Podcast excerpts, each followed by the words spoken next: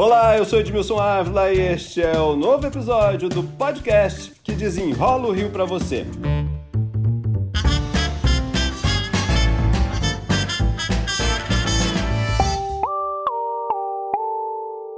Ele está ficando conhecido como o faraó dos bitcoins. Segundo a polícia, o ex-garçom, ex-pastor, Glideson Acácio dos Santos movimentou nos últimos anos mais de 38 bilhões de reais. O que ele fazia era investimento em criptomoedas ou pirâmide financeira? Para entender essa investigação, meu convidado de hoje é o delegado Leonardo Borges, a quem eu já agradeço pela participação. Vamos começar a explicar aí essa investigação, acho que pode mostrar bem para gente o que, que estava acontecendo ali. Era investimento ou era uma grande pirâmide? Essa investigação é uma investigação muito complexa, ela já está desenrolando há muitos meses.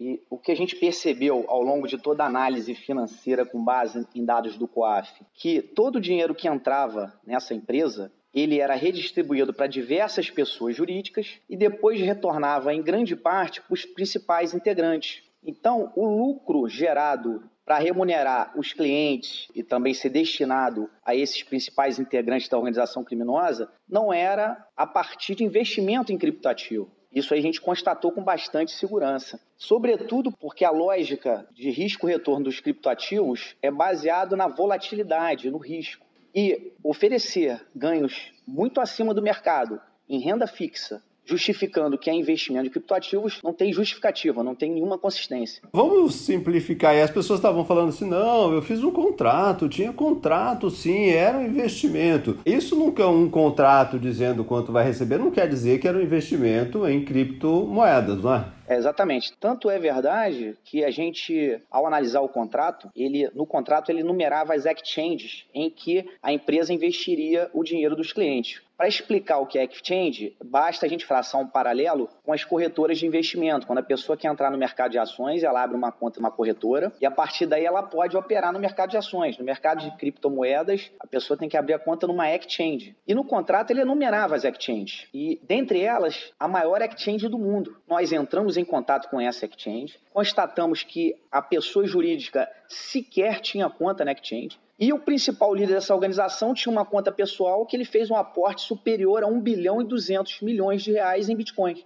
Então isso aí é uma prova irrefutável de que ele era o grande beneficiário desse esquema e que não se tinha investimento em criptoativo para gerar renda. Então tinha investimento para ele, pessoal, não era investimento para as pessoas que estavam ali botando o seu dinheiro, né? Exatamente. E a gente fez um rastreio dessas negociações a partir da entrada de recursos nessa exchange. E a gente detectou, com auxílio do núcleo de operação com criptoativos do Ministério da Justiça, que é nosso parceiro, investigações complexas, a gente tem que ter parceria com diversas instituições, e a gente constatou que ele fez diversas manobras de dissimulação de transações a partir do ingresso desse dinheiro na sua conta. Mais de 182 transações para dificultar o rastreio desse dinheiro.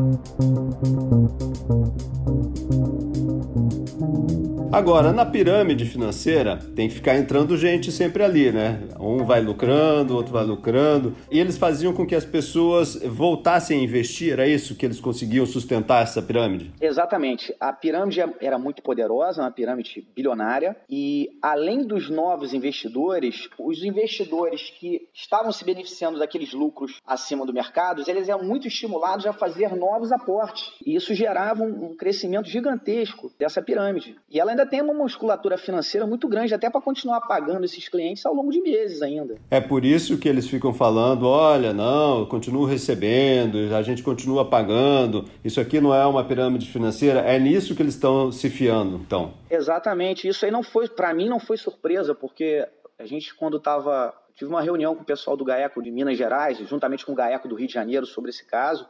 Eles passaram para gente que em Minas Gerais eles fizeram uma operação numa pirâmide semelhante, só que de menor porte, e mesmo após a prisão dos principais integrantes, ela continuou pagando ao longo de um bom tempo. Então isso é esperado, já, esse sistema já foi preparado para isso. Com essas lideranças presas, eles têm ainda um grande interesse em continuar pagando para poder deslegitimar a acusação da polícia. O que o senhor espera então para o futuro, se a gente olhar ali um pouquinho para frente, é ó, aquela enxurrada de registros de estelionato, é isso? Exatamente. Em algum momento essa pirâmide vai ruir. Isso aí, em todos os casos de pirâmide que a gente analisa pelo mundo, ela tem começo, meio e fim em algum momento esse sistema não vai se autossustentar. E aí as pessoas que têm seus dinheiros lá investido é, vão, vão ser vítimas desse, desse esquema. Essas pessoas, quando a gente. Eu posso imaginar que muita gente, olhando para aquele recurso todo, opa, isso aqui está me dando muito dinheiro. No momento que está difícil, né? O mercado financeiro está muito difícil ganhar dinheiro, chamado, ah, vou ganhar dinheiro com dinheiro, está difícil. Se eu estou te prometendo muito retorno, né? Eu imagino que muitas pessoas podem ter usado economias de anos, né? O senhor daria que conselho a essas pessoas neste momento? O que é possível fazer neste momento? Edmilson, o que essa empresa impactou na cidade, as pessoas talvez não tenham a dimensão a dificuldade, inclusive, de encontrar mão de obra, porque as pessoas às vezes pedem para serem demitidas, pega aquele dinheiro da demissão, aloca na empresa, fica ganhando um rendimento mensal ali equivalente ao salário que ele receberia. Então você gera um impacto negativo na cidade, de falta de mão de obra, e no momento que um esquema desse vier a ruir, você vai ter um colapso da economia da cidade. Então, o que a gente recomenda é que as pessoas, quando quiserem fazer investimento, que procurem empresas sérias, consolidadas no mercado. O sistema financeiro nacional ele tem uma série de mandamentos legais para garantir a segurança do investidor, sistemas de compliance. Essa empresa não segue nenhum sistema de compliance, ela é um convite à lavagem de dinheiro das mais diversas modalidades. Isso estimula que pessoas que exercem atividades criminosas investam seu, também seu dinheiro nessa organização para poder legitimar essa, esse dinheiro. Então, é um esquema muito deletério para a sociedade. E como eles ainda não começaram a dar calote, as pessoas ainda têm ainda a falsa sensação de que se trata de uma empresa séria. E as pessoas que investiram nessa empresa, elas podem fazer alguma coisa? Que direitos elas podem conseguir? O que, que elas devem fazer? A, a polícia está fazendo a parte dela, né? E elas também podem procurar o Poder Judiciário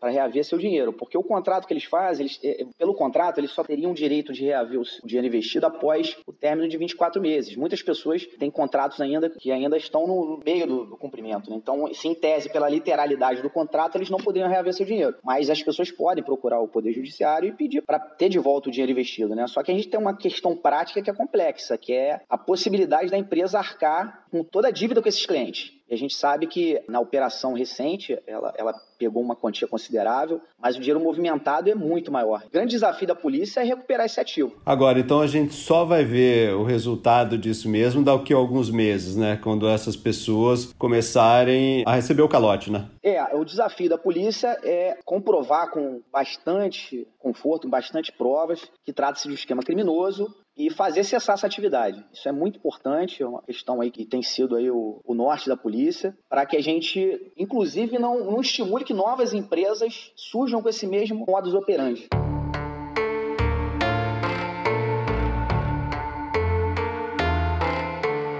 O senhor que está investigando, olhando para esse esquema todo, dá para saber quantas pessoas estão envolvidas? Quantas pessoas ou caíram, estão envolvidas e as pessoas que investiram, né, nessa empresa? Os números são gigantes, Edmilson. A gente não tem números exatos, não, mas os números são impressionantes. Tanto o número de clientes, a gente não tem esse número exato, mas a gente sabe que está na casa aí dos milhares.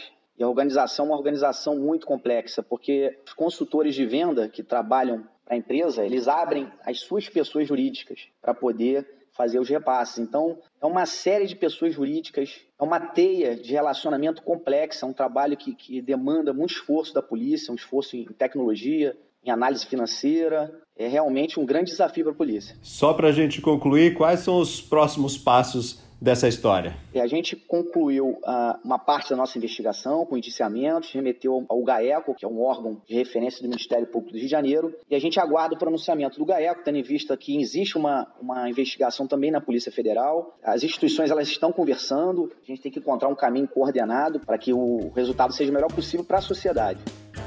Delegado Leonardo Borges, muito obrigado pelas explicações aqui. Eu que agradeço, Edmilson, sou admirador do seu trabalho e uma oportunidade da Polícia Civil prestar conta para a sociedade.